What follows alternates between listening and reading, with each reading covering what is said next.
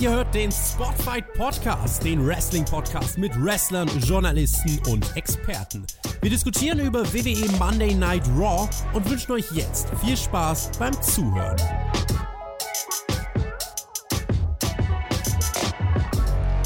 Ja, und damit hallo und herzlich willkommen zu einer neuen Ausgabe hier bei Spotfight. Wir schauen uns Monday Night Raw, die 1589. Episode an. Mein Name ist Virgil D4, ja, falls ihr nicht wisst, wie man das ausspricht, der vierte.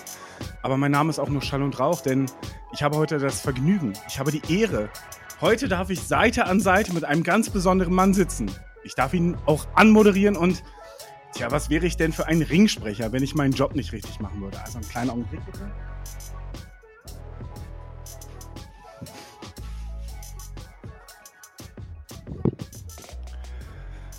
Hier für euch auf dem Weg zum Ring in der Spotfight Arena. Er kommt aus Krefeld mit einer Körpergröße von 1,85 Meter und einem Kampfgewicht von 85 Kilogramm. Er ist der Mann, der die Massen bewegt. Er ist derjenige, der die großen Quoten einfährt. Er ist der Superstar, der zum Workhorse wird, wenn die Basis ihn braucht. Eine Legende am Mikrofon und ein Vorreiter der Haute Couture. Ihr kennt ihn als Peter ohne T. Er ist der Demogod Per! Einen wunderschönen guten Tag, lieber Virgil und äh, liebe Freunde da draußen. Also langsam gefällt mir das hier mit dir zu podcasten. Ne? Also wir haben gerade vielleicht mal eine Minute hier zusammengesessen und mir wird richtig warm ums Herz. Ich weiß gar nicht, was ich sagen soll. Also der, Marcel habe ich nie so toll angekündigt. Da musste ich ja direkt, als du dir dein Kostüm rausgeholt hast, musste ich ja auch direkt mal hier meine Brille rausholen. Also es, Wie was Kostüm? Das ist meine Arbeitskleidung. Was soll denn das? Meine ich ja. ja, äh, wie geht's dir? Ganz im Ernst. Äh, schön, dass wir uns so mal kennenlernen, ja. Ja, mir geht's ähm, hervorragend. War ein stressiger Arbeitstag, aber äh, ich finde es auch toll, dass wir jetzt hier mal zusammensitzen, über Raw sprechen und so das Vergnügen haben, unseren allerersten Podcast, unsere allererste Review aufzunehmen. Der Marcel, der ist ja leider krank, den hat es erwischt mit, ich glaube, ordentlich Fieber, Halsschmerzen und äh, da springt der Demogod natürlich gerne ein. Ja, von unserer Seite auf jeden Fall gute Besserung. Und weißt du eigentlich, welcher Tag heute ist? Um Gottes Willen, ich dachte, das wird mir heute wenigstens erspart. Aber bleiben. es ist ein leckerer Tag, das kann ich dir schon mal sagen. Ist der siebte, elfte. Es ist der Tag des Klattkacker. Weißt du, was das ist? Keiner. Schwedischer Schokoladenkuchen. Also nächstes Mal, wenn du zu Ikea gehst, guck mal nach ich arbeite ja bei einer schwedischen Firma, von daher äh, schreib mir das Wort nochmal bitte aufgeschrieben bei WhatsApp, damit ich das dann morgen meinen Kollegen erzählen kann. Mach das auf jeden Fall. Und äh, ich weiß nicht, wie du gestern deinen Abend verbracht hast. Ich habe wirklich den ganzen Abend auf der Couch gesessen. Ich muss es kurz pluggen. Ich habe mir die, den Podcast angehört mit, mit Perky, mit Jonathan und mit TJ. Ich habe das verschlungen. Danach habe ich nochmal die WWE-Doku über Owen Hart, auch von Perky, mir angehört ey, Leute, mhm. das ist qualitativ nochmal eine ganz andere Ebene. Ist ein bisschen Eigenwerbung jetzt, aber mir hat super, super gefallen. Ich weiß nicht, ob du es dir schon angehört hast, aber hört gerne mal rein. Must see auf jeden Fall. Ich war auf dem Weg zum Training gestern Abend, dann habe ich mir auf dem Weg dann noch den Podcast angehört. Es war eine sehr, sehr geile Stimmung, die dabei aufgekommen ist. Also man musste sich echt zusammenreißen, da nicht irgendwie in Emotionen auszubrechen und die haben da echt ein, eine richtig geile Ausgabe produziert. Also wer sich das noch nicht angeschaut hat, dann einmal rüberklicken. Wir verlinken das, denke ich mal, auch hier oben in der Infocard. Und äh, dann schaut er da mal rein und auch der Podcast bzw. das Video auf dem Perkys-Kanal. Nochmal eine tolle Ergänzung dazu. Rüberklicken und äh, genießt das. Auf jeden Fall. Also super Stunde Unterhaltung ist natürlich ein krasses Thema. Ne? Also ich war zu der Zeit auf jeden Fall Wrestling-Fan, alles damals mitverfolgt und für mich hat das alles ein bisschen hochgeholt und äh, super recherchiert. Also wirklich tolle Arbeit. Und bei dir, ey, du warst wirklich das Workhouse, ne? Du hast die Crown Jewel Review gemacht, du warst bei SmackDown, jetzt bist du hier wieder da. Bekommst du einfach nicht genug von WWE oder was ist los? Genau so ist das. Ich bekomme nicht genug von WWE. Ja. Das Gute ist ja, Raw, wir sind ja direkt angestiegen, auch mit einem Rückblick auf Crown Jewel. Ich habe die Show ja nicht gesehen. Ich war am Wochenende, am Samstag ähm, bei Jessie Gabert, bei Sirius. Die hat ja eine Frauenshow hier in mhm, Berlin gemacht. Gesehen. Super Unterhaltung. Und äh, Women's Wrestling gab es ja auch in Riyadh wieder, hat man auch in der Zusammenfassung gesehen. Wir haben Rias Titelverteidigung gegen die anderen vier Frauen gesehen. Wir haben Cody gegen Damien Priest gesehen. John gegen äh, John Cena gegen Solo Sikoa. Logan Paul gegen Rey Mysterio. Wirklich alles dabei. Io Sky gegen Bianca Belair mit dem Comeback von Kairi Sane. Und natürlich der Main Event. LA Knight gegen Roman Reigns. Ähm, für die Leute, die die Review von dir und Jonathan noch nicht gehört haben, was würdest du jetzt ganz kurz sagen, war für dich so das Match of the Night, wenn ich die Show nicht gesehen habe? Was sollte ich mir nochmal angucken? Definitiv der Opener, Seth Rollins gegen Drew McIntyre. Die haben ordentlich abgerissen. Also es war das Match, was man, glaube ich, eigentlich erwarten konnte.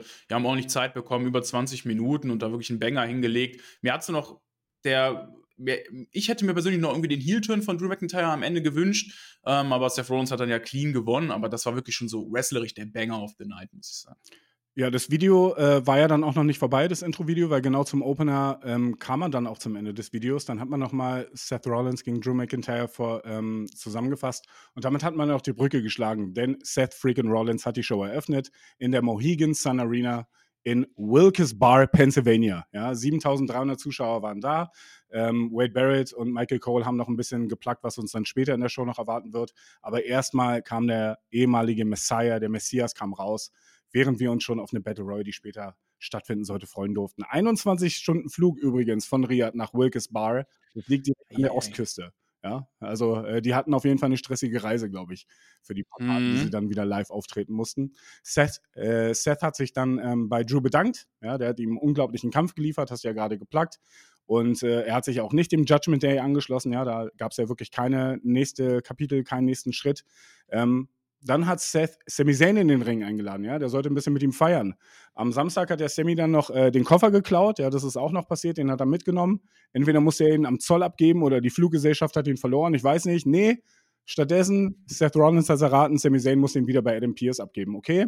Seth hat sich trotzdem bei ihm bedankt und hat dann gesagt, ja, äh, für deinen Einsatz, ich würde dir gerne auch eine Chance geben. Ich habe mit Adam Pierce gesprochen und du gegen mich, wir beide können gerne mal um den Titel antreten, ja. Sammy hat dann gesagt, komm, lass uns das doch heute machen, warum denn nicht? Ja, wir sind hier in Wilkes Bar, äh, können wir doch mal in den, in den Ring gegeneinander steigen. Die haben dann noch ein bisschen darüber geredet, dass sie beide eigentlich nicht die Ringfreigabe haben sollten, äh, aber dann haben sie sich doch drauf geeinigt. Komm, heute Abend machen wir das. Wie hat dir der Start in die Ausgabe gefallen, auch mit dem Rückblick? Fandest du, war ein runder Start? Ach, ich fand's cool, dass man natürlich auch dann mit dem besten Match bei Crown Jewel auch direkt dann mit Seth Rollins in die Show startet und äh, er ist natürlich unser Fighting Champion und äh, man greift diese Rückenprobleme, die er hat, noch irgendwie so ein bisschen auf. Also man hat es noch nicht ganz vergessen, das finde ich ganz gut. Witzig fand ich, oder eigentlich auch gut fand ich, dass man das erklärt hat, wo der Koffer ist, dass man nicht einfach, weil Sami Zayn kam raus und ich dachte so, okay, geil, jetzt erklären die dir nicht, wo der Koffer ist, weil er hat ihn ja mitgenommen, was ist damit passiert, aber Seth Rollins sagt es wenigstens, dass Adam Pierce ihn an sich genommen hat, Backstage. Das fand ich ganz gut. Generell waren da so ein paar Kindergartensachen, so, ich stelle mir das so Backstage vor, da steht da Adam Pierce und dann sagt er, ja, nee, jetzt gib aber mal, die, gib, gib dem kleinen Damien jetzt mal bitte seinen Koffer zurück, ne, und dann gibt der Sammy dem seinen kleinen Koffer da zurück, stelle ich mir schon sehr witzig vor und äh, damit war unser Main Eventer gesetzt. Die beiden geile Wrestler. Und äh, da dachte ich schon, cool, Main Event wird auf jeden Fall sehr, sehr ordentlich an diesem Abend. Ich fand die Motivation interessant, die Sami, äh, Sami Zayn gesagt hat, warum er das macht. Ne? Warum, warum greift er immer wieder beim Judgment Day an? Er hat gesagt, ja, die haben ja sowieso alle Titel. Also herzlichen Glückwunsch, Gunther. Offensichtlich bist du jetzt auch beim Judgment Day. Ne? Den hat er komplett vergessen. Ähm, ich mochte die Intensität sehr und mir hat es gefallen, auch wie die Fans darauf reagiert haben. Also es war wirklich, die Stimmung war hoch in dem Segment. Und dann dachte ich, geil, wenn das jetzt heu heute der Main Event wird, dann kann man sich bestimmt auf, auf eine gute Stimmung im Main Event freuen. Äh, weniger zu freuen hatte sich ja dann Damian Priest. Der kam ja ins Baumhaus vom Judgment Day, hat sich fürchterlich aufgeregt, dass Sami Zayn ihm ja seine Chance genommen hat, jemals irgendwie Champion äh, zu werden. Gut, die hätten auch einfach in den Ring gehen können, die beide jetzt zusammenschlagen können. Das könnten sie eigentlich auch sowieso jederzeit machen. Hm, nö, stattdessen bereitet man sich dann lieber auf ein Tag Team Match vor. Und ähm, Dominic Mysterio hat sich auch noch ein bisschen für die Erfolge von anderen Leuten gefreut. Es ging dann nach 20 Minuten direkt in den Ring. Wir hatten den ersten Kampf und es war ein Non-Title Tag Team Match ja, zwischen den amtierenden Undisputed Tag Team Champions of the World gegen The New Day bei denen ich aus dem Kopf ehrlich gesagt gar nicht weiß, wie oft die jetzt selber Tag Team Champions waren. Es war mhm. jetzt kein offizielles Eliminator-Match, aber natürlich hätten sich Kofi und, und Xavier Woods in eine gute Position bringen können, äh, wenn sie jetzt hier die Champions besiegt hätten. Dementsprechend energisch gingen sie dann auch in dieses Duell rein. Ähm, wie fandst du jetzt die Überleitung von den ganzen Segmenten? Ach ja, fand ich eigentlich ganz okay. Ich fand es sehr witzig, wie Dominik dann saß. Ja, apropos alte Leute, ich finde es sehr, sehr schön, wie Logan Paul meinen Dead Beat Dead da vermöbelt hat äh, bei Crown Jewel. Und äh, ja, New Day bin ich mir jetzt gerade unsicher. Ich habe mich gefragt, mit welcher Berechtigung haben die jetzt ein Match gegen Judgment Day? War da letzte Woche bei Raw irgendetwas?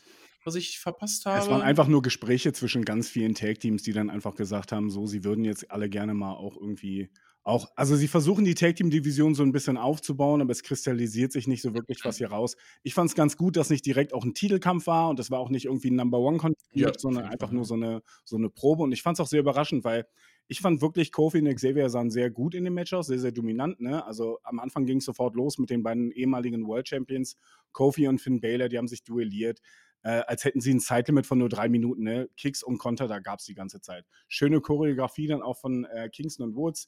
Topis übers oberste Seil, bevor es dann in die Werbepause ging. Wieder zurück dominierten die Champions dann so ein bisschen den Kampf, bis Kofi dann das Comeback gemacht hat. Und dann gab es, glaube ich, eine Superplex Elbow Drop Combo, wo es kurz nach dem Pinfall aussah. Ähm, Damien Priest ging öfter in die Seile als im Royal Rumble Match, habe ich mir irgendwie zwischendurch gedacht, weil der ist wirklich oft rausgeflogen. Priest hat dann Kofi irgendwie aufs Kommentator, also er wollte ihn raufslammen, hat ihn dann nur ein bisschen aufs Kommentatorenpult irgendwie schlafen gelegt. dann gab es, äh, ich glaube, Slingblade von Finn Balor, gab es den South of Heaven von Damien Priest, Coup de Gras und Ende im Gelände. Cleaner Sieg tatsächlich mhm. am Ende für die Champions. Und New Day können sich jetzt wahrscheinlich wieder hinten anstellen, oder? Ich denke mal, ne? Also ich weiß nicht, wo man mit denen jetzt hin will. Die sind ja auch wirklich, wirklich lange schon zusammen. Ich glaube, über zehn Jahre, was habe ich da? Seit 2013 sind die ein Tag-Team. Ja. Wo es das mal bei welchem Tag-Team, dass wirklich eine Fraktion so lange schon zusammen ist? Ne? Also im WWE-Booking-Buch äh, steht ja eigentlich die Grundregel drin, wir brauchen immer irgendwann mal einen Split nach spätestens ein, zwei Jahren. Aber The New Day, die haben das anscheinend überlebt, dieses Regelbuch. Und äh, die Darstellung von Judgment hat mir hier eigentlich ganz gut gefallen. Ne? Also, dass die jetzt nicht irgendwie durch Eingriffe nochmal von äh, Rhea Ripley oder Dominic, der da rauskommt, dieses Match gewinnen, sondern die beiden machen das clean und äh, healig, komplett durch. Hat mir gut gefallen. Ähm, Kofi Kingston, ja, den hätte man vielleicht nochmal ein bisschen härter auf den Tisch hauen können. Das ist auch dass es auch dann wirklich äh, realer wirkt, dass er wirklich dann bis zum Ende raus ist, weil der von, von dem Slam auf den Tisch bis zum Ende des Matches dann doch noch ein bisschen viel Zeit vergangen, wo ich denke, der ist doch jetzt eigentlich nicht so hart auf den Tisch geknallt, dass der jetzt bis Ende des Matches schlafen gelegt wurde. Aber ansonsten war ich völlig fein damit. Judgment Day brauchte diesen Sieg, um einfach mal zu proven, dass sie immer noch kredibil sind und äh, dann auch später gestärkt in die Survivor Series Saison gehen. Absolut. Ja, wie es aussieht mit der Survivor Series Saison mit Drew McIntyre, ist, glaube ich, jetzt eine ganz gute Frage. Ne? Matt gegen Seth Rollins hat er verloren, kam dann mit seinem ja, Geländewagen, kam er angefahren. Ja? Jackie Raymond stand bereit mit einem Mikrofon, hat ihm eine Frage gestellt und er ist wieder eingestiegen und weggefahren. Ich finde, so kann man sich seine Gage auch verdienen. Äh, zurück, ist mein Humor. Ja, oder? Also zurück in der Halle waren wir dann wieder und dann äh, der Artist hat seine Rückkehr gefeiert. Ja, wochenlang hat er jetzt nach einer Herausforderung, hat er verlangt nach jemandem, der den wahren Shin, den wahren Necker aus ihm herausholt. Und es konnte natürlich nur ein Mann sein, der 16-fache BBE 24/7 7-Eleven South European Television Champion Akira Tosawa das Vorzeigemitglied der Alpha Academy. Ich möchte diesen Kampf ganz kurz für dich zusammenfassen. Er zeigte wirklich ja, den Herzenkampf. Er zeigte sogar eine Hurricane Runner vom obersten Seil. Er sprang eine Centern auf die Knie von Nakamura, die wir wissen, die sind aus Stahl. Keine zehn Sekunden später zeigte Akira Tosawa wieder 20 Nearfalls hintereinander in diesem 2 Minuten 30 langen Match, bis Shinsuke dann den Sack mit dem Kinshasa zumachte. Ja. Otis kam dann noch, er konfrontierte den Sieger und vielleicht wird es ja wirklich die 330 Pfund schwere Raupe sein, die das wahre Feuer Nakamura weckt ich weiß nicht, wie es dir geht. Ich fand, äh, da war ein bisschen viel zu viel Offensive für Tosawa drin. Meiner Meinung nach hätte Shin ihn einfach zerstören können. Ja, da gebe ich dir teilweise recht, weil ich finde es eigentlich cool, wo man mit Tosawa jetzt hin will, weil man versucht, ihn Stück für Stück so ein bisschen zu stärken. Er war lange halt einfach eine Comedy-Nummer. Gut, er ist immer noch eine Comedy-Nummer mit äh, Alpha Academy, aber er hatte zum Beispiel morgen bei NXT dann sein Heritage Cup-Match was ich persönlich hoffe, ich werde es ja äh, auch reviewen dann nächste Woche mit dem Marcel. Ich hoffe, das wird dann wrestlerisch deutlich anspruchsvoller und intensiver und zeigt das Potenzial, was ein Akira Tosawa ja auch eigentlich hat, ne? Wenn er gegen Noam da geht, der ja auch wirklich ein hervorragender äh, Wrestler ist eben.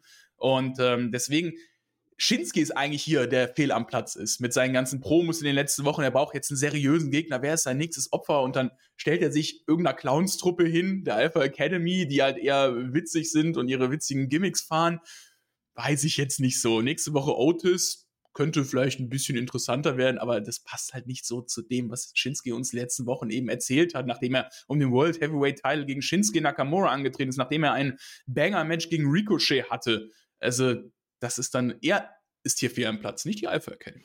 Und davor das Segment mit Drew McIntyre, der einfach angefahren ist, dann wieder weggefahren ist und auch den Rest der Show nicht mehr zu sehen war. Wie hat dir das gefallen? Fand ich geil. Fand ich geil. Ist genau mein Humor wieder rauskam, dann, ach, scheiß drauf, gar keinen Bock und geht wieder, ist genau mein Humor.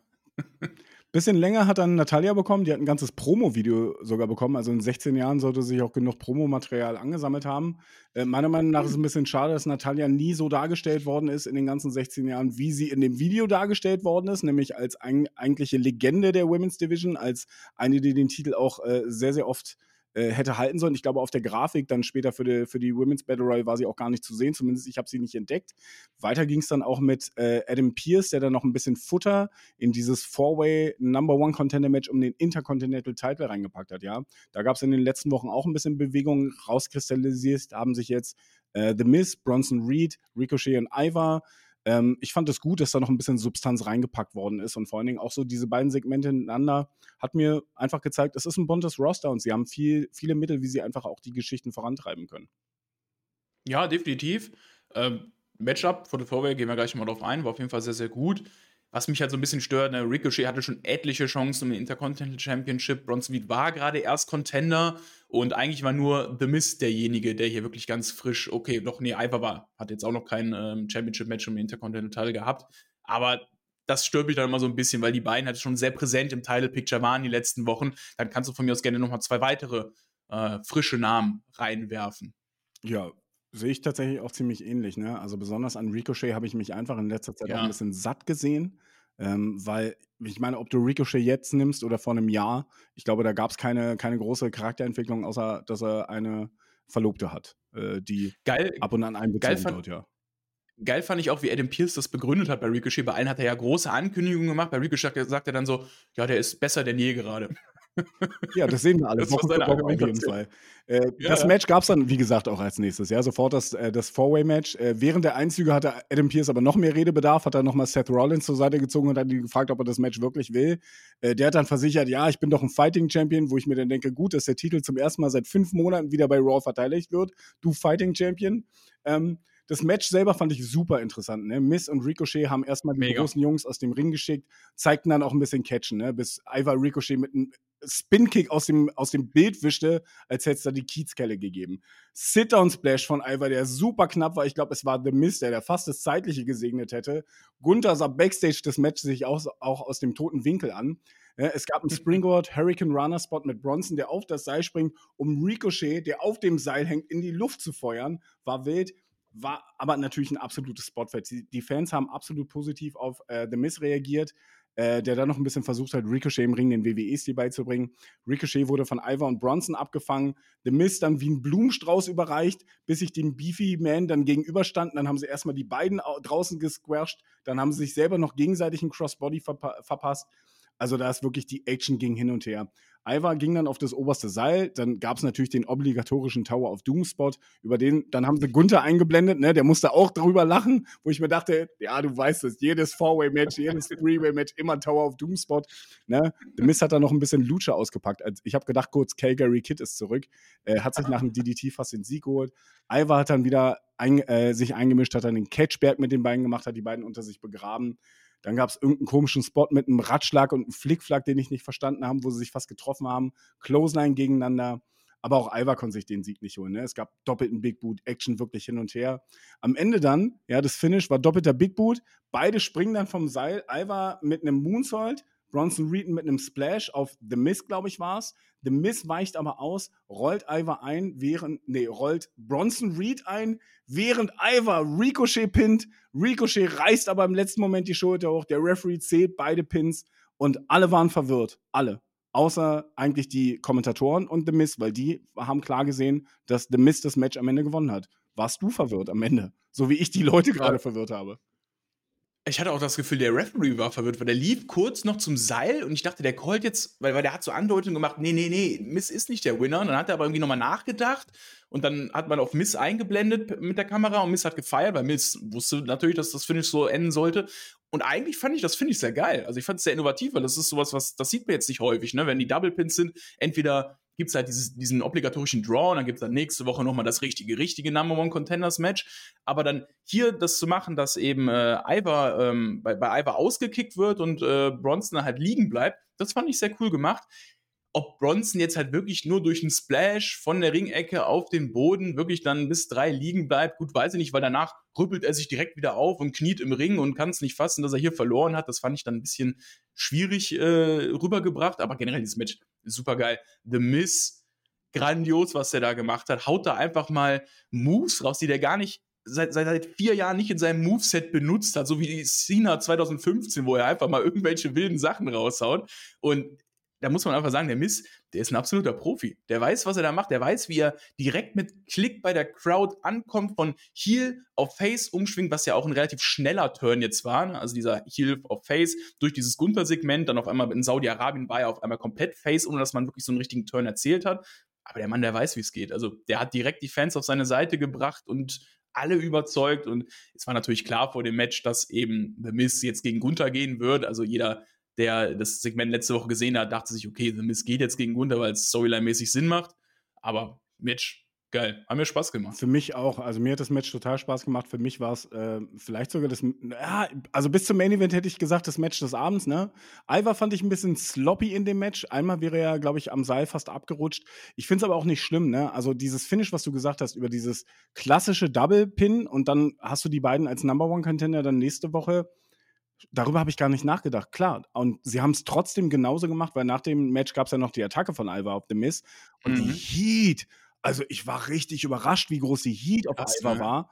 Ähm, The Miss ist als Babyface over. Ich muss ganz ehrlich sagen, ich habe hier an dem ganzen Segment überhaupt gar nichts zu meckern, weil es hat eine Story vorangebracht. Klar, Ivar ist jetzt das kleine Monster, was The Miss wahrscheinlich besiegen darf auf dem Weg zu Gunther. Aber ist doch easy Storytelling. Also mir hat super gut gefallen. Safe, auch Ivar gefällt mir einfach ganz gut. Ich freue mich für ihn, dass er jetzt einen Singles-Push bekommt. Schade für Erik, dass er, glaube ich, ist verletzt, ne? Ja, ich soweit glaub, ich weiß. ein halbes Jahr oder so. Ja, der hat was, eine, eine schwerwiegende Verletzung. Aber schön, dass man Ivar jetzt dann nicht einfach auch ein halbes Jahr rausnimmt, sondern dass Triple H dann sagt, komm, dann geben wir ihm jetzt mal ein bisschen Spotlight, weil der Mann mit seiner Statur macht halt Sachen, die ein Mann mit seiner Statur eigentlich normalerweise nicht macht. Und das macht ihn eben so besonders. Und wenn er jetzt noch ein bisschen anfängt zu reden demnächst und äh, vielleicht seinen Charakter noch ein bisschen erzählt, dann kann das auch mit ihm eine richtig gute Sache werden bei Raw. Schauen wir mal, ob es eine richtig gute Sache mit Akira Tozawa bei der Alpha Academy wird. Du hast es ja schon angesprochen. Morgen hat er das Match beim NXT Heritage Cup. Er hat sich backstage bei Chad Gable und Otis noch ein bisschen entschuldigt. Doch die haben gesagt, er soll nicht traurig sein. Ne? Einfach, sie besuchen ihn auch morgen. Also die kommen auch mit, kannst du dich freuen. Die sind alle mit dabei. Die machen eine große Party. Geil. Äh, Maxine Dupree hat sich dann noch ein bisschen auf die Battle Royale gefreut, weil ich, ich, ich spoiler schon mal, ne? Für mich ist das das große Highlight des Abends. Die Women's Battle Royale um den Platz als Number One Contender auf den Women's World Championship, glaube ich, heißt er oder so. Genau. genau. Und äh, das gibt später noch. Aber vorher gab es noch eine Zusammenfassung über die Creed Brothers. Äh, da haben sie nämlich gezeigt, dass früher am Abend, ich habe mich gefragt, warum so ein Segment nicht mit Sami Zayn und Adam Pierce in dem Koffer gab. Früher am Abend ein Segment einfach, äh, haben sie nämlich alle einen Raw-Vertrag unterschrieben. Julius und Brutus und Ivy Nile. Und dann konnten sie nämlich auch das Match gegen DIY richtig schön sanktionieren. Und das Schöne war ja, die haben uns das so früh gezeigt, dass wir uns richtig darauf freuen konnten, weil das Match stand dann direkt danach an. Ja, also da war überhaupt gar keine Aufbauarbeit, gar keine Antizipation vorhanden. Ja, Mal raus jetzt, los. Ja, los, raus geht's. Ach so, scheiße, wir haben vergessen, wir müssen noch zeigen, dass sie den Vertrag unterschrieben haben, weißt du? So, so habe ich mir das ein bisschen vorgestellt. Julius und Tommaso haben dann das zweite Tag Team Match des Wrestlings dann klassisch mit Mad Wrestling begonnen. Ich finde es immer so geil, wenn ein Mann, der seit 18 Jahren in den Ring steigt, absolut kein Land sieht gegen jemanden, der eigentlich ein Rookie im Ring ist. Damit meine ich Tommaso Ciampa, ja, der auf einmal nicht mehr so gut Mad Wrestling konnte. Ähm, DIY haben dann auf Double Team Action zurückgegriffen. Die NXT-Legenden haben die Kontrolle von dem Match übernommen. Ähm, dann gab es diesen Spot, wo Julius wieder mit Johnny Gargano aufsteht und ihn im Suplex hält. Darauf gab es irgendwie kaum Reaktion. Ich habe gedacht, oh, oh, oh, verlieren hier gerade die Fans. Weil es ist natürlich wieder schwer. Du hast im Prinzip zwei Face-Teams aufeinandertreffen. Beide sind noch nicht so klar definiert, weil sie sich jetzt im Raw-Kader gerade finden. Wie sollen da die Reaktionen sein? Hm, allerdings gab es dann die Kunststückchen von den Creeds, auch mit den Moonsaults nach draußen und dann gab es auch den Szenenapplaus. Nach einer Werbepause haben Johnny Gargano und Julius dann im, im Ring noch ein bisschen äh, rumgelegen, schafften dann den gleichzeitigen Wechsel. Champa hat aufgeräumt, schüttete die Seile, als wäre der Ultimate Warrior zurück. Und dann kamen wieder die Moonsault-Maschinen raus, ja, die Creed Brothers. Der eine springt einen Moonsault, der nächste springt den Moonsault. Champa muss Gargano aus dem Pinfall retten, ja. Der zeigte dann auf einmal einen Poison Runner gegen Brutus, habe ich mich auch gewundert, ja, so eine Reverse Hurricane Runner, hat ihn komplett durch den Ring geschleudert. Knee Strike, Willow's Bale, Fairy Tale Ending, Finish. Ich dachte, das Match wäre vorbei, war es aber nicht. Kam er tatsächlich nochmal raus. Ich habe vergessen, dass bei Raw in der Midcard auch Finisher manchmal nichts bedeuten können. Und damit es nochmal wirklich ganz wild äh, werden konnte, kam Ludwig Kaiser tatsächlich raus, hat sich eingemischt, hat Johnny Gargano abgelenkt und äh, der Brutus Device, der hat dann das Matchende besiegt. Die Creed Brothers mit dem nächsten Sieg, DIY in ihrem zweiten Match erzählt ihm jetzt mit der ersten Niederlage. Wie hat es dir gefallen?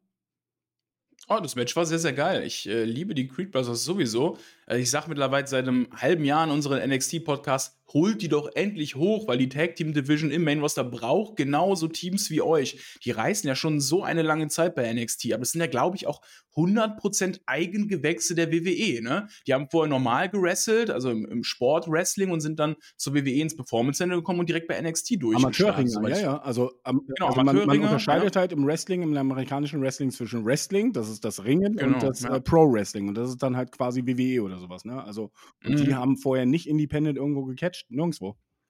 Und dafür, dass sie wirklich nur durch diese Performance Center Schule gegangen sind, finde ich sind die so unfassbar gut schon im Ring. Also richtig, richtig geil. Die machen mir richtig viel Spaß.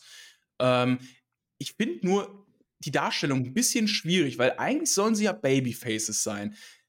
Aber irgendwie legst du ihn, ich weiß nicht, ob es gewollt ist, aber du legst ihn ja Steine in den Weg. Dadurch, dass Ludwig Kaiser jetzt heute hier eingreift und sie dann durch diesen Eingriff eben auch gewinnen. Und letzte Woche war das auch nicht so 100%, 100 kompletter Facing, weil ich glaube, Avinal draußen auch dann Akira Tozawa attackiert hat. Also es hatte so leichte, leichten healigen Beigeschmack immer, wie sie ihre Matches gewonnen haben. Aber sie kommen als die Top-Babyfaces halt raus ich weiß nicht, ob, das, ob man das aus Versehen macht oder nicht drüber nachgedacht hat, keine Ahnung, aber das, das, deswegen kommen die vielleicht nicht so 100% bis jetzt bei der Crowd an. Was ich aber gut fand, und das finde ich cool, wenn man das macht, wenn jemand von NXT hoch ins Main Roster kommt, dass äh, man dieses Contract Signing noch kurz gemacht hat. Dass man sieht, wie, die schon unterschreiben eben ihre Raw-Verträge das finde ich gut, dass man da noch irgendwie sowas einblendet. Also ich habe es nicht gesehen. Es kann sein, dass es vielleicht auch im Laufe des Tages irgendwie auf dem WWE Twitter-Account oder sowas veröffentlicht worden ist. Ne? Das wäre halt nice gewesen, wenn es halt nicht wirklich nur, oh shit, fünf Minuten vor dem Match, jetzt müssen wir noch mal kurz ein Video zeigen oder so. So hat es halt für mich als Zu Zuschauer in der Sendung gewirkt. Aber es kann natürlich sein, dass es irgendwie vorher veröffentlicht worden ist. Generell finde ich es nice, weil die haben es ja auch dargestellt, dass beide, beide Kader irgendwie an denen interessiert sind. Ich finde es halt nur so wild, dass, dass man dann sagt, okay, die unterschreiben jetzt einen Vertrag bei der großen Show und können dann nicht mehr bei NXT antreten. Wie, wie laufen diese Vertragsdinger so? Muss, muss Shawn Michaels dann immer weinen oder laufen die Verträge aus oder die haben eine Option oder so?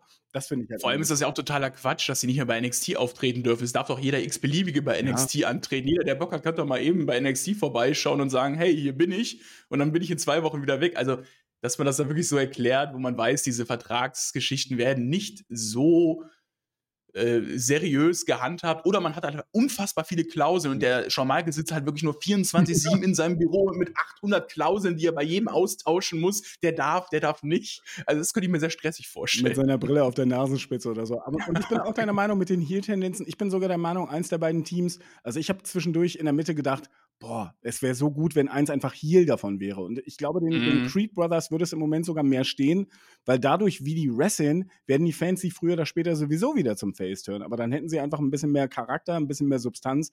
Es ist halt am Anfang einfacher ausgebucht zu werden, als beliebt zu werden. Besonders wenn du halt nicht unbedingt vor Charisma strotzt, sondern wenn du einfach nur rausgehst und catchst. Von daher, das wäre meine Empfehlung, dass die vielleicht die waren ja auch ganz am Anfang bei NXT, waren sie Heal, als sie noch im Stable mit der Diamond Mine und Roderick Strong waren. Ja. Äh, das hat eigentlich auch ganz okay funktioniert, aber das war halt eben, wie du gesagt hast, schon vorprogrammiert, dass sie Faces wurden, weil sie einfach wie Faces catchen und das einfach beim Publikum zieht. Auch für die Charakterdarstellung, glaube ich, ist das wirklich bei denen ganz gut, weil die sind eigentlich unterhaltsam. Die haben sehr unterhaltsame Sachen bei NXT gemacht und äh, das könnten sie auch als Heels durchbringen, da bin ich mir sicher. Ja, vielleicht sollten sie da nochmal die Zeitmaschine anwerfen und einfach das so machen wie am Anfang bei NXT. Ja. Die Zeitmaschine wurde danach auch wieder angeworfen. Wir durften nämlich sogar zurückblicken auf den Februar Elimination Chamber. Damals, als Sami Zayn eigentlich hätte Universal Champion des Universums werden sollen. Aber ein gewisser Jay Uso hat leider ein bisschen was dagegen gegen gehabt damals. Dieses Video hat sich Sami Zayn dann auch angeguckt. War ein bisschen blöd, dass danach Jay Uso auch um die Ecke kam. Ja, aber wie sagt man so schön, schwamm drüber, ne? Jay hat seinen Kumpel gehypt für den Main Event. Schließlich hat Sami Zayn heute nochmal die Chance, Champion zu werden. Und er und Cody würden sich auch nächste Woche sowieso die Tag Team Titel wieder zurückholen. Und dann ist die Welt schon wieder in Ordnung.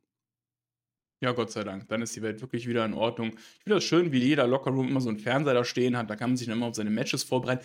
Weiß ich nicht, ob das meiner Motivation für den Main Event so gut tun würde, wenn ich mir nochmal meine größte Niederlage des Jahres anschaue naja, aber jeder hat seine eigenen Motivationsprinzipien. Äh, Von daher, jeder wie er mag. Ich finde übrigens, sie sollten äh, Main Event Jay Uso umbenennen Hype Man Jay Uso, weil ich habe das Gefühl, das hat er die letzten Wochen nur noch gemacht, dass er immer nur noch den Leuten beistand oder so. Ebenfalls Backstage war dann noch Becky Lynch, ne? Die hat sich auch von Jackie Redmond, die ich noch nie in meinem Leben so oft gesehen habe, wie in dieser Episode übrigens. Jo. Äh, sie hat natürlich versprochen, dass sie die Battle Royale gewinnt und dann bei der Survivor Series gegen Rhea Ripley antritt. Damit hatte Nia Jax aber ein Problem und weil wir so gerne auch in Erinnerung schwelgen bei dieser ganzen Episode, erinnerte Nia Jax Becky daran, dass sie ja damals die Nase gebrochen hat Becky erinnerte dann Nia Jax daran, dass sie kürzlich mal arbeitslos war. Und Byron Sexton, der erinnerte uns da, danach daran, dass äh, Piper Niven und Chasey Green noch immer die amtierenden WWE Women's Tag Team Champions sind. Äh, Zoe Stark und Shayna Baszler kamen dann auch noch vorbei. Ähm, also für mich, ich fand schon nice, erstmal so viele Frauen einfach hintereinander zu sehen. Und auch in verschiedenen Segmenten. Wir sind von einem Interviewsegment zu einem anderen Interview, äh, Interviewsegment rübergegangen und ist alles ein bisschen miteinander verflechtet worden. Also so viel ich über eine Battle Royale auch unke und über die Battle Royale, die jetzt auch gleich ansteht, ich finde schon nice, dass, dass eben so viele verschiedene Frauen einfach zumindest einen Charakter haben und gezeigt werden. Ja, das zählt sich gerade so generell bei WWE, finde ich, durch. Also auch äh, die, die letzten drei, vier Wochen bei NXT haben sie wirklich vier Matches von sechs oder sieben nur Frauenmatches gehabt. Also die setzen gerade aktuell sehr, sehr viel Spotlight auf die Damendivision und äh, das freut mich auch wirklich sehr für die Mädels. Und äh, der Konter von Becky war auch sehr, sehr geil zu, naja, ne, sie ist danach der, mit der gebrochenen Nase Richtung Main Event gegangen. Ja, sind einfach Facts und äh, dann werden wir gleich mal sehen, wer in der Battle Royale denn, ähm, ja, die, sich die Titelchance sichern konnte. Wie viele Teilnehmer waren es denn insgesamt, weißt du es? Ich glaube, es waren 14 oder 15. Ich könnte jetzt mal kurz sehen, warte mal. 1, 2, 3, 4, 5, 6, 7, 8. Nee, die nicht. 8, 9, 10, 11, 12, 13, 14, glaube ich. Also, wir haben 14 Ey, Athletinnen, liebe Leute. Und ohne Scheiß, ich liebe gute Battle Royals. Wirklich, wenn da Stories drin sind, wenn da Momente drin sind, wenn da coole Eliminations drin sind. Ich liebe Battle Royals. Und wir haben hier 14 Athletinnen, die nur ein einziges Ziel haben. Überleben. Nia Jax, Caden Carter und Katana Chains, bei denen ich mich immer noch frage, warum die keinen Tag Team Namen haben. Natalia, Piper und Chelsea. Becky. Die haben Tag Team Namen. Offiziell? Nee, nee, nur bei Spotify. Ja. Bei Spotify nennen, seit, seit Spotify werden sie, seit ich mit dem Shaggy damals die NXT-Reviews gemacht habe, werden sie die Casey Rebels genannt. Ja, finde ich gut. So sollten sie auch hm? genannt werden. Ab jetzt Casey Rebels. Weiß der Marcel auch von Bescheid. Casey Rebels. Kannst du dem mal sagen. Hast du auch schon einen Teamnamen für Piper Niven und Chasey Green? Das sage ich jetzt lieber nicht. Nee. Aufgabe für nächste Woche. Ey, ihr könnt es in die Kommentare reinschreiben. Schreibt mal, wie die beiden heißen sollten. Hier, da unten, da werden die hingeschrieben. Also, wen hatten wir noch? Becky. Becky konnte aber gar nicht in den Ring, äh, weil Saya Lee auf einmal aufgetaucht ist. Auch aufgetaucht ist. So, sie hat sie von hinten attackiert, dann hat sie dann noch mit Kick ausgeschaltet. Ich habe kurz gedacht, sie will sie unter den Ring schicken, um nachzugucken, wo Titus und Neil ist. War aber nicht der Fall.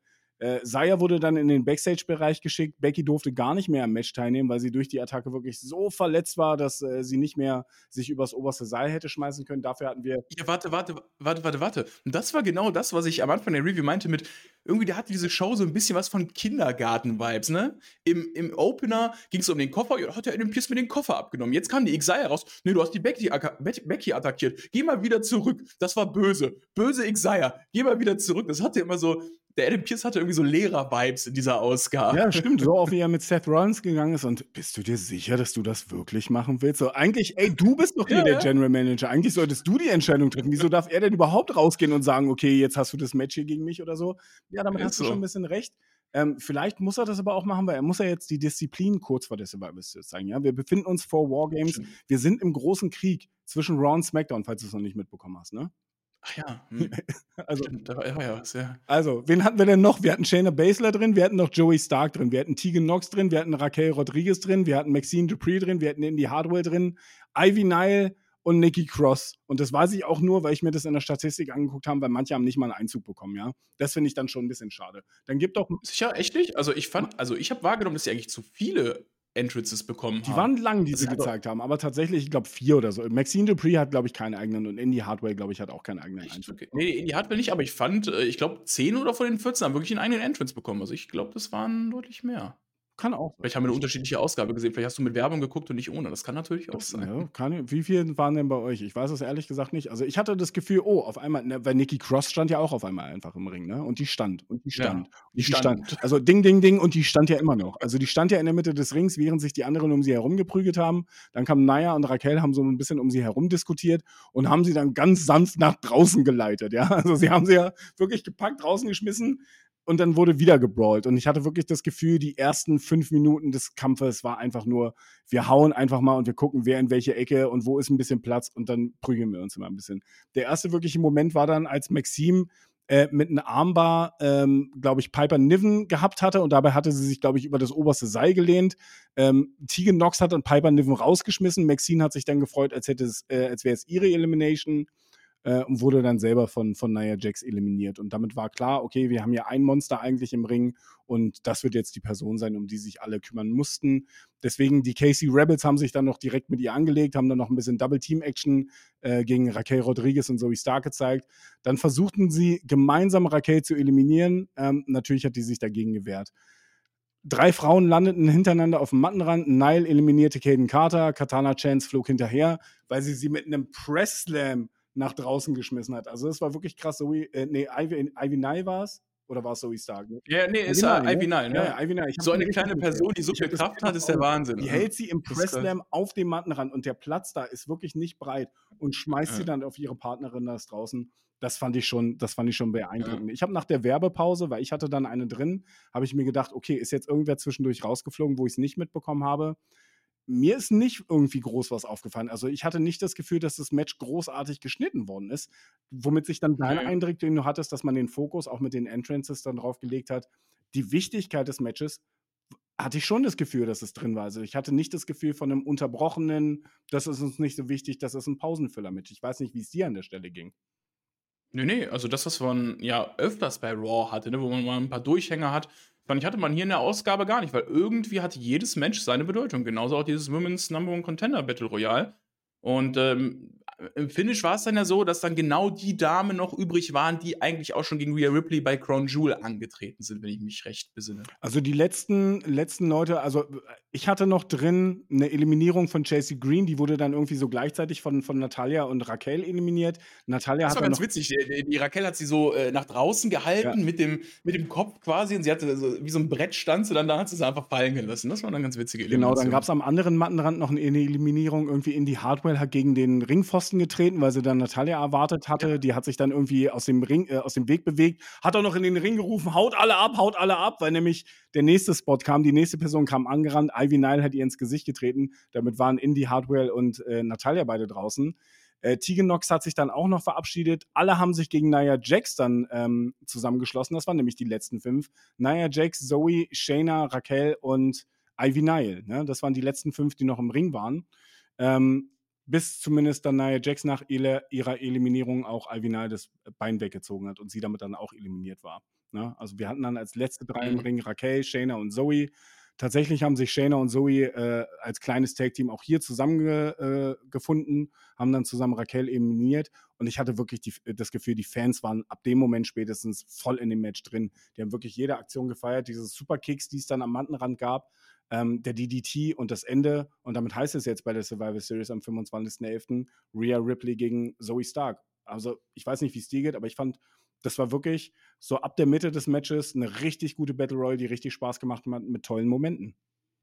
Auf jeden Fall. Und es war einfach mal eine coole Sache, einfach durch diese Battle Royale die meisten Damen, die du im Roster hast, einfach mal zu zeigen. Und ähm, das hat man echt gut gemacht. Die Crowd generell an diesem Abend fand ich sehr, sehr, sehr stark. Also die haben wirklich alles gut angefeuert, auf alles schön reagiert, hat mir sehr viel Spaß gemacht. Das Finish fand ich sehr geil, wie ähm, Zoe Stark und Shayna Baszler da draußen stehen und äh, Shayna dann sagt, ja komm, gib's mir jetzt doch mal richtig, gib mir mal richtig ein. Und dann gibt die ihr wirklich Nie ins Gesicht und dann den DDT auf den Apron und Shayna geht raus. Das ähm, bringt nochmal irgendwie so eine gewisse Härte in den Charakter von Zoe Stark, äh, in ihrem Badass-Charakter. Und ich freue mich wirklich für sie, dass sie jetzt dann gegen Rhea Ripley antreten darf, weil äh, Zoe Stark und Shayna Baszler haben so einen ähnlichen Charakter, eine ähnliche Darstellung, sind beides hier so die äh, Fighter, aber Zoe Stark hat, finde ich, irgendwie ein bisschen mehr Charisma, was bei mir besser ankommt. Und äh, das habe ich auch bei den Entrances gemerkt. So Stark hat dort ein bisschen mehr Pops bekommen, als jetzt bei Shayna Baszler der Fall war. Nämlich bei ihr war die Halle leider komplett ruhig. Und das finde ich schade, weil du hast dieses Aufeinandertreffen zwischen Shayna Baszler und Ronda Rousey und hättest eigentlich so viel damit Shayna dann machen können danach, aber hast es irgendwie verpasst. Und das tut mir ein bisschen leid für sie. Aber der Spot ist halt nur für eine Frau gemacht und da hat man sich jetzt halt eben für Zoe Stark dann entschieden gegen Ripley. Ja, vor allen Dingen, weil Zoe Stark auch wirklich eine, eine frische Paarung ist, ne? Und auch, auch ja. wirklich eine frische Person an der Spitze. Ich glaube, sie war nie NXT Women's Champion. Ähm, nee, war sie nie. An der Spitze nee. bei NXT war sie nie. Und ähm, das letzte Mal, als ich wirklich von ihr krass überzeugt war und krass beeindruckt von ihr war, war tatsächlich dieses Jahr beim Royal Rumble. Weil ich finde, abgesehen von Rhea Ripley, die in diesem Royal Rumble-Match natürlich eine Top-Leistung äh, abgeliefert hat als Siegerin, äh, mhm. hat Zoe Stark für mich als quasi No-Name ist sie da reingegangen, weil sie zu der Zeit wirklich nur bei NXT unterwegs war und hat wirklich eine krasse Leistung abgerissen. Also wenn ihr Bock habt, guckt euch nochmal den Royal Rumble ähm, dieses Jahr an, guckt euch nochmal das Royal Rumble-Match der Frauen an. Ähm, die ist ja wirklich schon lange dabei, hat vorher auch schon viel im Independent-Bereich gecatcht, bevor sie dann letztlich jetzt bei NXT gelandet ist. Und die ist wirklich als, als Arbeiterin, als Workhouse ähm, bekannt gewesen, auch in der Independent-Szene. Nicht unbedingt als die charismatischste. Es gab ja anstand äh, nach dem Match dann auch direkt die Promo, ja. Wir wollten auch die Meinung wissen, wie Rhea Ripley das denn findet, dass sie jetzt gegen Zoe Stark antritt. Die wollte erstmal vom Thema ablenken, bis Zoe Stark dann auch reingekommen ist. Und auch da fand ich die Intensität sehr, sehr gut, weil sie hat sie daran erinnert, ey, pass mal auf, ne, weil ich werde dir im Nacken sitzen, du kannst dich an den Titel noch so lange erfreuen, wie du willst, aber ich werde ihn dir abnehmen bei der Survivor Series. Und ich finde es gut, dass, dass Zoe Stark als Herausforderung rauskommt und sagt, leg deinen Fokus lieber auf mich, anstatt auf so vielen Hochzeiten zu spielen. Und genau das ist das, was Rhea ja. Ripley einfach in den letzten Wochen gemacht hat. Ja, du sagst ganz richtig. Also, es ist ja genau das Problem, so was man mit Rhea Ripley aktuell hat, oder wenn es überhaupt ein Problem ist, aber sie ist halt eben überall dabei. Also bei den Herren ist sie dabei, ab und zu slammt sie sogar noch mal ein paar Herren weg. Dann äh, macht sie nebenbei noch ihre ganzen Damendivisionssachen. Aber irgendwie hat man das dann so auf einer Metaebene kommuniziert: hey, jetzt konzentrier dich mal auf die Damendivision, denn das ist das, was für dich wichtig ist, weil sonst ist dein Titel vielleicht irgendwann mal überraschenderweise weg. man hat jetzt ja, glaube ich, noch zwei Wochen oder sind es drei Wochen bis zu Survivor Series? Ich glaube, zwei, ne? Nee, 25, zwei oder drei? Ja, zweieinhalb. 25, ja. Zweieinhalb da könnte man noch mal in zwei äh, Ausgaben auf jeden Fall ein bisschen was erzählen in der Fehde. Und ich hoffe, das macht man auch. Ja, ich bin auch tatsächlich gespannt, was sie erzählen. Ne? Also, was, was mhm. wollen sie jetzt? Also, Zoe Stark ist bisher. sind ja beide so, Heels eigentlich, ne? Ja, also, es ist, es ist sehr, sehr früh angesetzt worden, dieses Match. Ich freue mich darüber, weil ich glaube, dass es einfach wirklich eine frische Paarung ist. Und ich finde es auch gut, weil dieses Match bei Crown Jewel, ich muss auch ganz ehrlich sagen, ich es ist ein bisschen zusammengewürfelt. Dieses Segment, was sie vorher gemacht haben mit der Vertragsunterschrift, da standen die hinten rum wie Statisten, weil der Fokus sowieso nur auf zwei Frauen war. Und deswegen finde ich es gut, dass jetzt wirklich gesagt wird, okay, hier sind zwei und die beide, wir füllen jetzt das Material die nächsten zwei Wochen mit den beiden. Und ähm, am Ende des Tages schauen wir mal, ob die Fans Zoe Stark wirklich auch als, als Face in dieser Fehde annehmen werden, weil ich glaube, damit steht und fällt vielleicht auch ihr Erfolg in den nächsten Wochen und Monaten bei WWE, weil, wie du schon sagst, also es gibt unfassbar viele Frauenmatches. Bei NXT sind da so viele Frauen, dieses ganze Breakout-Tournament, was sie jetzt auch hatten, ne, wie viele da einfach mhm. das wird einfach nicht ähm, die Dichte wird nicht geringer. Und auch eine Shayna Baszler ist auch nicht mehr die jüngste, muss man nur auch einmal, einfach mal äh, dazu sagen. Es ist jetzt nicht, dass die Frau äh, jetzt äh, bald in Rente geht, aber ich glaube, sie müsste um die 40 sein. Und wenn du dann eine Tiffany Stratton hast, die da 24 ist oh. und so eine Leistung ablieferst, oh. ja, also das ist halt du brauchst natürlich alle Charaktere, aber du kannst auch jüngere Leute haben, die dann MMA-Gimmick haben. Da gibt es ja auch genug, die sie jetzt äh, aus, aus Mixed Martial Arts-Bereich verpflichtet haben und jetzt zu Wrestlern ausbilden. Also von daher, ich bin sehr, sehr gespannt, also was das für eine Fluktuation einfach in den nächsten Jahren wird. Ne? Wer steht bei WrestleMania 40 ja. im, im Main-Event um die, um die Frauen, äh, Frauentitel? Ganz im Ernst, keine Ahnung. Ja, ich gehe äh, fast schon so weit und sage, dass aktuell wahrscheinlich die stärkste Damendivision, die WWE jemals hatte, am Start ist. Gerade wenn man wirklich sieht, was bei NXT alles gerade nachkommt, wie viele Talente die da unten haben und was für interessantere, äh, interessante Charaktere wie eine Tiffany Stratton. Ähm, dann hast du eine Roxanne Perez, dann hast du Lyra Valkyria, ne, die jetzt neue NXT Women's Champion äh, ist, die für mich auch total schon Main Roster reif ist. Also allein was die im Ring abgeliefert hat und das ist der Wahnsinn. Und da müssen sich wahrscheinlich die ältere Garde, auch gerade so die erste NXT-Generation, ne, ist es eine Charlotte, eine Becky, eine Bailey, die müssen sich vielleicht dann auch mal langsam denken, so, okay, da kommt was von unten nach. Jetzt müssen wir vielleicht noch uns ein bisschen, ein bisschen mehr anstrengen und ein bisschen mehr liefern. Oder das motiviert die dann vielleicht auch, dann geile Sachen zu erzählen. Weil ich fand, in den letzten Wochen war es so ein bisschen schwierig, was die Erzählweise angeht bei WWE. Man hat, das habe ich in der Crown Jewel Review gesagt, man hat sehr viele geile Namen auf dem Papier gehabt, die man gegeneinander gestellt hat, aber ich finde, WWE hat sich darauf zu sehr ausgeruht. Es waren immer geile Matches, aber man hat wenig erzählt. Also man hat sich wirklich auf diesen Namen ausgeruht und ich freue mich darauf, weil diese Ausgabe lässt für mich darauf schließen, dass WWE das gemerkt hat und jetzt wirklich wieder ein bisschen anzieht, was das Storytelling auch angeht bei den Damen. Ich bin sowieso ein Verfechter von Frauenwrestling. Ich glaube, das ist allgemein bekannt und von daher freue ich mich einfach auf die nächsten Wochen und was uns da erzählt wird. Ich habe nicht so ganz verstanden, was für einen hässlichen Titel Wade Barrett uns danach präsentiert hat. Da war irgendein Adler drauf. Ich habe das komplett ignoriert. Mir war das vollkommen egal. Ja, das war, glaube ich, irgendeine Football- oder Sportmannschaft. Das hatten die äh, bei SmackDown letztes Mal auch schon. Bei Roman Reigns lag dann ein Titel von, auch von einem Footballteam. Äh, und ja, das war, glaube ich, einfach nur so ein Vereinstitel. Und leidest du unter Amnesie, ist eine andere Frage, die ich dir noch stellen will. Teilweise, ja, manchmal. Äh, dann ja. ist es ja gut, dass es so einen Rückblick nochmal von der schrecklichen Attacke von Ivar auf The Miss gab, weil die gab es nämlich auch nochmal. Ich finde sowas immer wild. Ey, es ist jetzt nicht so, als wäre das die bahnbrechendste Entwicklung der Show gewesen. Wie soll ich das eine halbe Stunde später nochmal gezeigt bekommen? Ich habe keine Ahnung. Ich habe wirklich keine ja, du wirst, Ahnung. Du wirst nicht vergessen bei WWE. Du wirst es einfach nicht vergessen. Nee, aber das ist. WWE produziert einfach super interessant, weil die wirklich ein bisschen auch ihre Shows so produzieren, als würdest du eine Stunde zu spät einschalten können oder eine Viertelstunde zu spät. Und damit du einfach nicht mhm. verpasst hast, was am Anfang der Show passiert ist. Das ist als, als Zuschauer, der jede Show verfolgt und der jedes Story-Element und dann vielleicht noch auf Twitter guckt und so weiter und so fort, kann das nervig sein, weil du wirst halt einfach mit den gleichen mhm. Informationen überladen. Aber ich glaube, die denken tatsächlich mehr an Casual-Fans, die vielleicht ja. auf ihrem Handy nebenbei irgendein Handyspiel spielen und dann nebenbei WWE gucken oder so und dann oder zwischendurch, keine Ahnung, äh, Skype-Call noch machen oder so. Und man muss es mögen, glaube ich, aber das ist ihr Stil. WWE ist mittlerweile aufgebaut wie so eine Daily Soap hier in Deutschland. Ne? Also egal wann du einsteigst, du kannst immer einsteigen und bist direkt in der Story drin. Das machen die halt schon ziemlich, ziemlich gut. Weißt du, wofür es dann Zeit war? Nee, wofür sag's mir? Es war Zeit für den Main Event. Sammy und Seth. Zane und Rollins. Und falls es dir nicht, äh, falls es dir nicht übrigens aufgefallen ist, WWE war ähm, letzte Woche in Saudi-Arabien, darüber haben sie dann auch ah. während den Entrances nochmal berichtet. Aber ich hatte wirklich das Gefühl, jetzt kommt Big-Time-Feeling. Wir hatten wirklich die Introduction auch im Ring, ne? Äh, mhm. äh, Samantha Irvin stand im Ring, hat die beide angekündigt, äh, das Licht wurde gedimmt. Wir hatten hier wirklich das erste Match um den Titel seit fünf Monaten. Und ich fand das so geil. Gleich Chain Wrestling am Anfang, die Fans haben super Stimmung gemacht. Es gab die Ole, Ole, Ole-Chance und ich habe mich gefragt, ob die Backstage gesessen haben und gedacht, Scheiße, vielleicht sollten wir doch den Titel mal wechseln lassen. Und dann kommt Seth Rollins, fängt an, die Fans zu dirigieren und die fangen sofort an zu singen.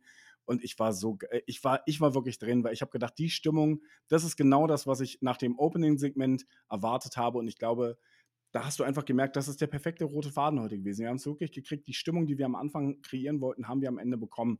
Ähm, ich habe mir wirklich gewünscht, ich wäre in der Halle gewesen. Also ich glaube, das muss einfach eine unglaubliche Stimmung gerade an dem Montag gewesen sein. 100 Prozent. Also die haben das wirklich hervorragend hinbekommen, diese Stimmung vom Beginn zum Ende zu transportieren. Und also, was das für ein Big-Time-Feeling war, was da aufgekommen ist. Ne? Auch allein die Ansetzung Sami Zayn gegen Seth Rollins auf dem Papier ist ja schon grandios. Und jetzt, wo beide Faces sind, denkt man ja als Zuschauer, okay, die werden jetzt wahrscheinlich erstmal nicht gegeneinander antreten, weil das ja keinen Sinn machen würde. Und dann kriegen sie aber durch dieses Work, durch diese Workhorse-Storyline von Seth Rollins dann doch jetzt den, äh, die Möglichkeit dazu und das finde ich sehr, sehr geil. Naja, sie haben es ja im Anfangssegment auch gesagt, dass beide eben einfach mit Verletzungen zu kämpfen haben und beide sind Leute, die sowieso nie mit 100% in den Ring steigen. Ne? Wann sind wir denn überhaupt bei 100%? Die Psycho, mhm. die dann Sami Zayn auch ausgepackt hat. Ne? Es gab eine Situation, da hatte er Seth in den Seilen, teast so ein bisschen an, als würde ihn jetzt gegen den Rücken schlagen. Der war natürlich bandagiert. Ähm, die Fans haben es gefressen. Es gab wirklich bei jedem Stare-Down, äh, waren die Fans vollkommen in der Ekstase. Ich persönlich hätte mir überhaupt gar keine Pay äh, Werbepausen gewünscht, weil ich fand, das war ein Pay-Per-View-Quality-Match. Ja. Job-Serie außerhalb des Rings. Sammy springt ein Moonsault von der Barrikade auf Set, ja. Hin und her.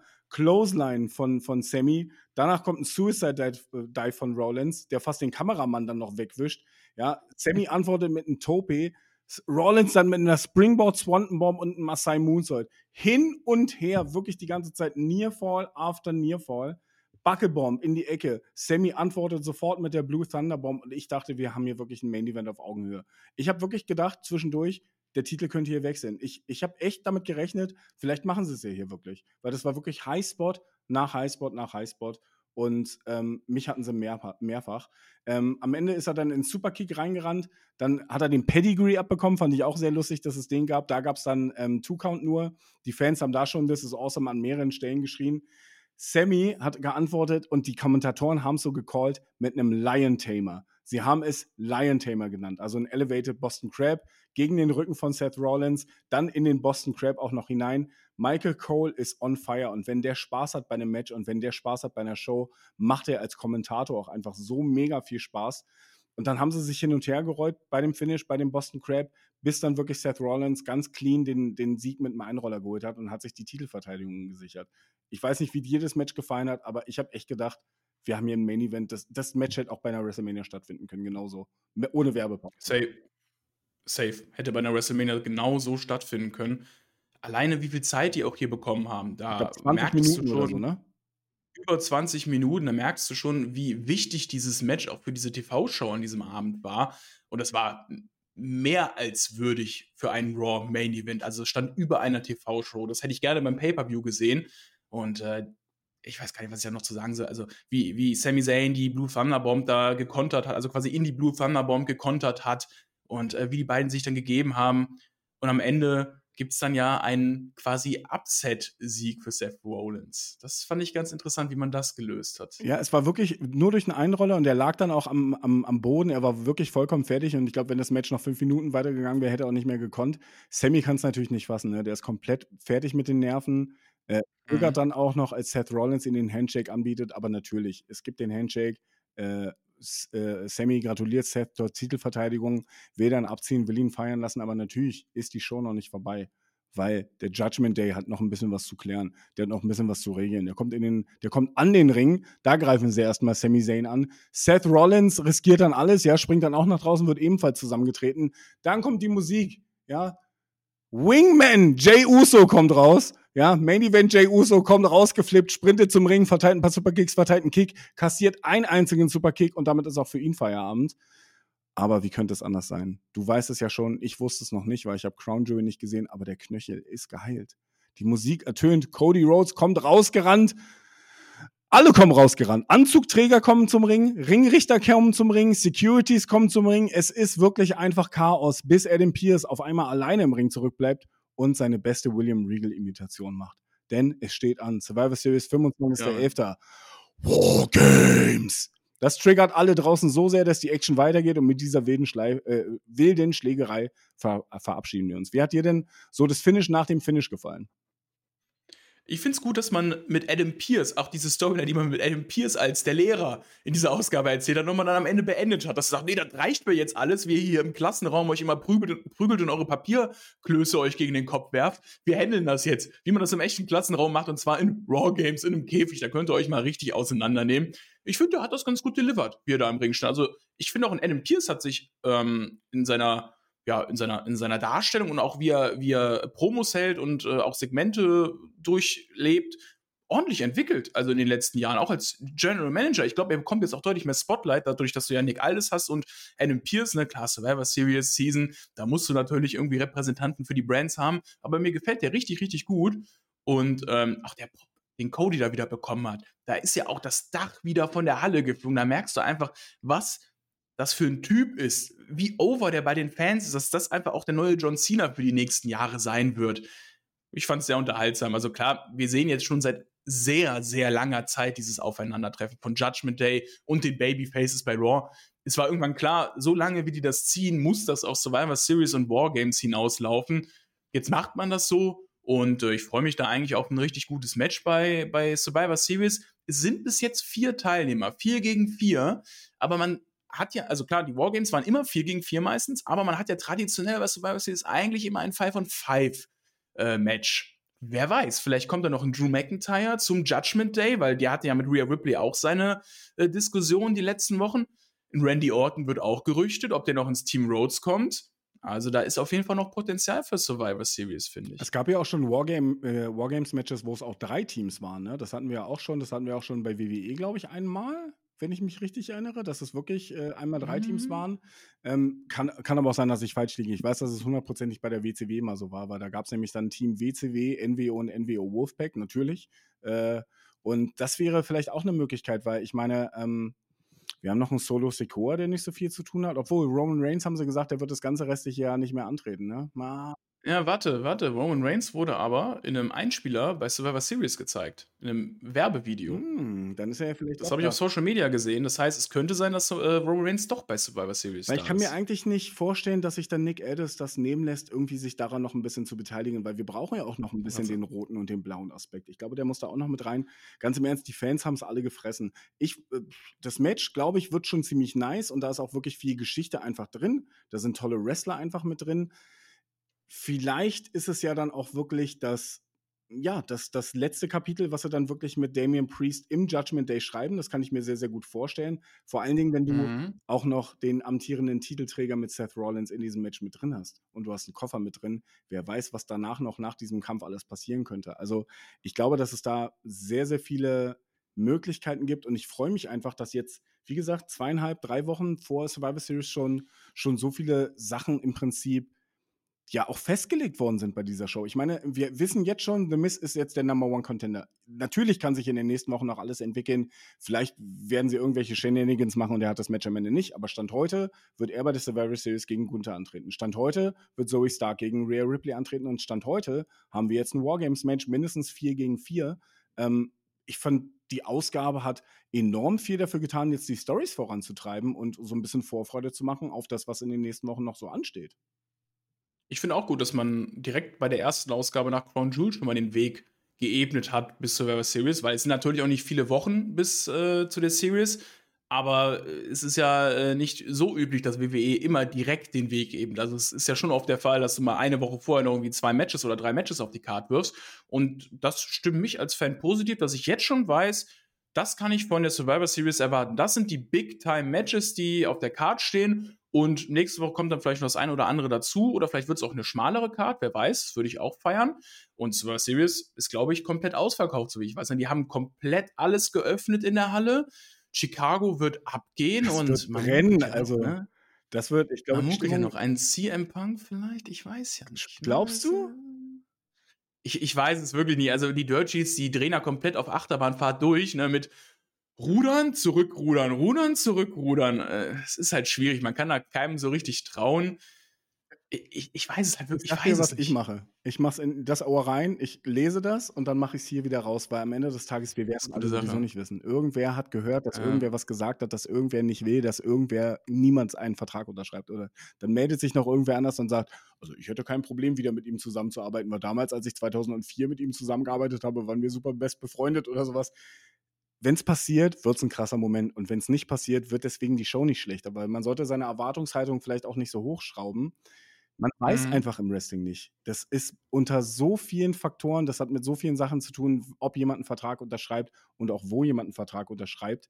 Und am Ende des Tages glaube ich, das müssen wichtigere Leute entscheiden, ob sie wollen, dass er bei ihnen einen Vertrag unterschreibt. Ich glaube, das wäre ein krasser Moment, aber das wäre es genauso, wenn er bei Impact auftauchen würde. Ich glaube, das wäre wirklich ein Game Changer, weil darüber wird ja auch berichtet, ob er nicht vielleicht bei Impact auftauchen könnte. Ähm, ich weiß es nicht. Also ich glaube, die, die Show in Chicago wird auf jeden Fall mega nice. Wir haben auch bei euch, wir haben auf unseren Social Media Kanälen, ne, bei Instagram haben wir auch gefragt, die Fans, äh, unsere Zuschauerinnen und Zuschauer, unsere Spotfight-Leute, ob sie denn Bock haben auf das Match, wie sie die Ansetzung des Wargames-Match finden. Ich habe mal nachgeschaut, es gibt wirklich 12%, die das Kacke-Emoji, ja, die das eingewählt haben. 12% sagen, sie finden es schrecklich. Äh, schreibt uns gerne mal, warum. Also auch ich meine, Meinungen sind Meinungen. Wenn ihr eine andere Meinung habt, wenn ihr findet, ihr wollt das Match nicht sehen, sagt uns gerne warum, weil darum diskutieren wir ja und darum sitzen wir hier und reden miteinander. 23 Prozent haben gesagt, sie finden es meh. Ja, also wir haben nicht ganz 50 Prozent, weil ähm, 44 Prozent sagen, sie finden es solide. Das ist die größte Antwort. 44 Prozent haben quasi die zweitbeste Antwort gewählt, sagen, sie finden die Ansetzung solide. Und so geht es mir ehrlich gesagt auch, ähm, weil wir haben es schon oft in verschiedenen Konstellationen gesehen. Das Match wirkt jetzt ein Mhm. bisschen so wie vielleicht zwei Monate zu spät. Und ich glaube, das ist auch so das Problem, was du mit diesen Themen-Pay-Per-Views halt hast. Früher war das ja noch viel schlimmer, ja, wo du wirklich Hell in a Mhm. Cell als eigenen Pay-Per-View, Fatal Four-Way als eigenen Pay-Per-View und sowas hattest. Jetzt packen sie halt die Gimmick-Matches bei der Survivor Series aus. Ich weiß nicht, ob das Match nicht einfach zwei Monate zu spät kommt oder sowas. Ich weiß aber auch nicht, ob man es irgendwie hätte anders erzählen können. Aber am Ende des Tages, glaube ich, wird es ein knaller Match und da sind wir uns, glaube ich, alle einig. Ja, auf jeden Fall. Und äh, ich gebe dir recht, man hat das Ganze mit dem Judgment Day und dem Babyface bei Raw ein bisschen zu lange gezogen. Also das Wargames hätte durchaus irgendwie einen Monat früher kommen können. Es war ja schon so, dass wir in den Reviews auch gesagt haben, ja, jetzt haben wir Judgment Day Babyface jetzt schon, schon ein bisschen zu sehr durchgeguckt. Aber wir haben durchgehalten und sind nur noch zweieinhalb Wochen, dann kriegen wir endlich das große Aufeinandertreffen der beiden Teams und dann denke ich mal auch, dass diese Storyline ein Ende finden wird und in ihre eigenen Sparten gehen wird. Wir haben aber auch noch gefragt, lieber Virgil, ähm, wie denn unsere äh, lieben Hörer die Raw-Ausgabe fanden. Und ähm, da fanden 16 Prozent, so darf Raw immer sein. 48 äh, Prozent fanden sie sehr brauchbar, also Daumen hoch. Äh, 24% sagten Tesastreifen und 12% sagten Flop. Also wirklich die Hälfte, mehr als die Hälfte sind überbrauchbar bei dieser Raw-Ausgabe. Ich glaube, da würde ich mich auch einsiedeln, ganz im Ernst. Ja. Wenn, ich, wenn ich sie als Gesamtkontext und als kompletter roter Faden, ich würde niemandem empfehlen, glaube ich, die Show von vorne bis hinten durchzugucken, weil dazwischen sind einfach auch so ein paar Sachen, so ein paar Videos, so nett Natalia wahrscheinlich auch ist, weiß ich nicht, ob ich jetzt ein Video über sie gebraucht hätte, weil welche Rolle wird sie in den nächsten Wochen spielen. Aber ich würde schon sagen, auch dass die Matchqualität sehr hoch einfach war. Also dieser Main Event war wirklich ein absolutes Knaller-Match. Die Battle Royale war eine überdurchschnittliche Battle Royale, besonders wenn man früher einfach diese ganzen Divas Battle Royals und sowas gesehen hat, ne? wo einfach nur und das ist alles, was passiert ja. ist. Ne? Das ist einfach, da ist wirklich Wrestling passiert, da sind Spots und Momente passiert mit Charakteren. Ich habe mich von der gesamten Folge schon durchaus äh, hab unterhalten lassen bin aber auch sehr, sehr gespannt, jetzt, wo schon so viel feststeht, einfach wie sie die nächsten Wochen mit Stories füllen wollen. Deswegen freue ich mich einfach auf die nächste Woche. Ich weiß nicht, wie es dir geht. Ja. Nee, definitiv. Also ich bin auch zwischen brauchbar und so darf Raw immer sein. Eine sehr unterhaltsame Ausgabe, ließ sich richtig gut weggucken.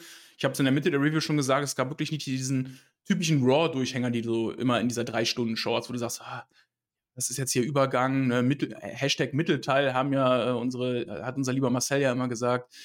Das hattest du hier nicht. Also wirklich jedes Match hatte seine Bedeutung, seinen Sinn und hat irgendwas vorangebracht und das hat mir sehr, sehr gut gefallen. Und äh, ich gebe da einen Daumen hoch und habe sogar am Ende jetzt noch einen kleinen Watch-Tipp für dich, lieber Vidi. Weil, du hast gerade gesagt, Crown Jewel hast du dir nicht angeschaut, aber du als Ringsprecher, da würde mich deine Meinung mal sehr interessieren. Der Byron Sexton, der hat ja die Rolle des Ringsprechers übernommen bei Crown Jewel und ich fand, der hatte dezente Howard Finkel Oldschool-Vibes. Schau dir das gerne mal an, würde mir mal wirklich deine Meinung interessieren zu. Muss ich mir auf jeden Fall angucken. Ich habe im Internet schon gehört, der hat wirklich enorm gute Reviews einfach bekommen. Er soll mhm. unglaubliche Seriosität und Ernsthaftigkeit einfach auch an den Tag gelegt haben, was die Leute einfach nicht von ihm erwartet haben. Er ist ja schon als Kommentator sehr oft das Ende von schlechten Witzen gewesen von den anderen Kommentatoren. Ja. Deswegen hatte ich gar nicht das Gefühl, dass er im WWE-Zyklus so ernst genommen wird. Ich freue mich, dass er so mhm. eine Rolle bekommen hat. Ich finde, er hat eine super angenehme Stimme und umso besser, wenn er dann auch noch gute Kritiken bekommt bekommen hat und gucke ich mir gerne an. Ich gucke mir auch ganz viel Geile von Sache. Samantha an, weil einfach, das ist für mich ein bisschen, ehrlich gesagt, Inspiration. Weil ähm, als Ringsprecher musst du schon irgendwie so ein bisschen deinen eigenen Twist haben. Du musst einfach, weil ansonsten bist du einfach nur ein Typ, der für den Abend eine Lücke füllt. Und ähm, mhm. von daher, ich freue mich, dass WWE auch wieder ein bisschen mehr dafür tut, dass die Leute einen Charakter bekommen, dass die Leute nicht so austauschbar wirken. Von daher weiter so. Und WWE hat ja wirklich gerade, was die Damenseite angeht, so viele talentierte Ringsprecherinnen. Ne? Also bei NXT auch die Dame, mir fällt gerade ihr Name nicht ein, leider, aber die ist auch, wow, großartig. Äh, also was sie da an Talenten auch an der, gerade am Mikrofon haben, wow, wirklich sehr, sehr groß. Ja, das sind doch positive Aussichten dann für die nächsten Jahre, sowohl im Ring als auch außerhalb des Rings. Die Frage ist halt nur, wie viel, also besonders wenn es Quereinsteiger sind, wie viel Passion hast du? Weil du kannst, Passion am mhm. Wrestling kannst du einfach nicht beibringen. Ja? Ob das deine Leidenschaft mhm. am Ende wird oder nur ein Job. Ich glaube, weil im Wrestling, klar, in Amerika kannst du anders verdienen als in Deutschland. In Deutschland macht es keiner, für den das irgendwie nur ein Job ist, weil damit verdient man nicht ja. genug Geld. Aber du kannst Leidenschaft einfach nicht in, einimpfen. 200 Tage im Jahr dich zusammentreten zu lassen und mal gucken, ob das alles mit diesen ganzen College-Studenten und diese dann von den Colleges und Highschools hören, ob das klappt. Ich bin sehr, sehr gespannt. Mhm. Mir hat das aber gefallen, mir hat die Woche gefallen, vor allen Dingen eben auch, weil sich NXT, ehemalige NXT-Leute wie die Creed Brothers oder wie Ivinal einfach gut beweisen konnten. Von daher, ähm, ja, würde ich sagen, war eine absolut brauchbare Episode, kann man sich angucken. Und mit diesen Worten würde ich es belassen. Bedanke mich bei euch allen, dass ihr eingeschaltet habt. Ich hoffe, ihr seid auch nächste Woche wieder dabei oder bei den ganzen anderen Formaten, bei denen sowieso Peer da sitzen wird, weil äh, er ist das Workhouse hier.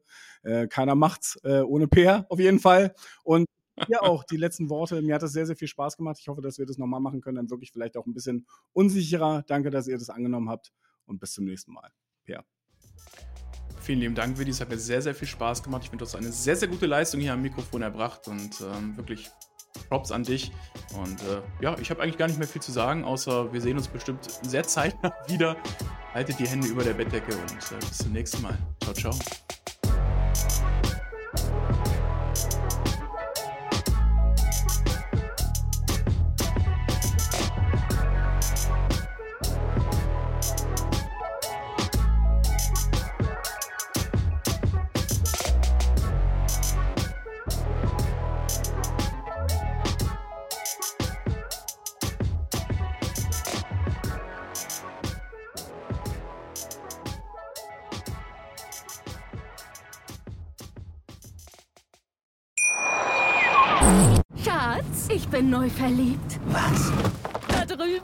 Er. Aber das ist ein Auto. Ja, eben. Mit ihm habe ich alles richtig gemacht. Wunschauto einfach kaufen, verkaufen oder leasen. Bei Autoscout24. Alles richtig gemacht. Wie baut man eine harmonische Beziehung zu seinem Hund auf? Puh, gar nicht so leicht. Und deshalb frage ich nach, wie es anderen Hundeeltern gelingt, beziehungsweise wie die daran arbeiten. Bei Iswas Dog reden wir dann drüber. Alle 14 Tage neu mit mir, Malte Asmus und unserer Expertin für eine harmonische Mensch-Hund-Beziehung, Melanie Lippisch. Ist was, Dog? Mit Malte Asmus. Überall, wo es Podcasts gibt.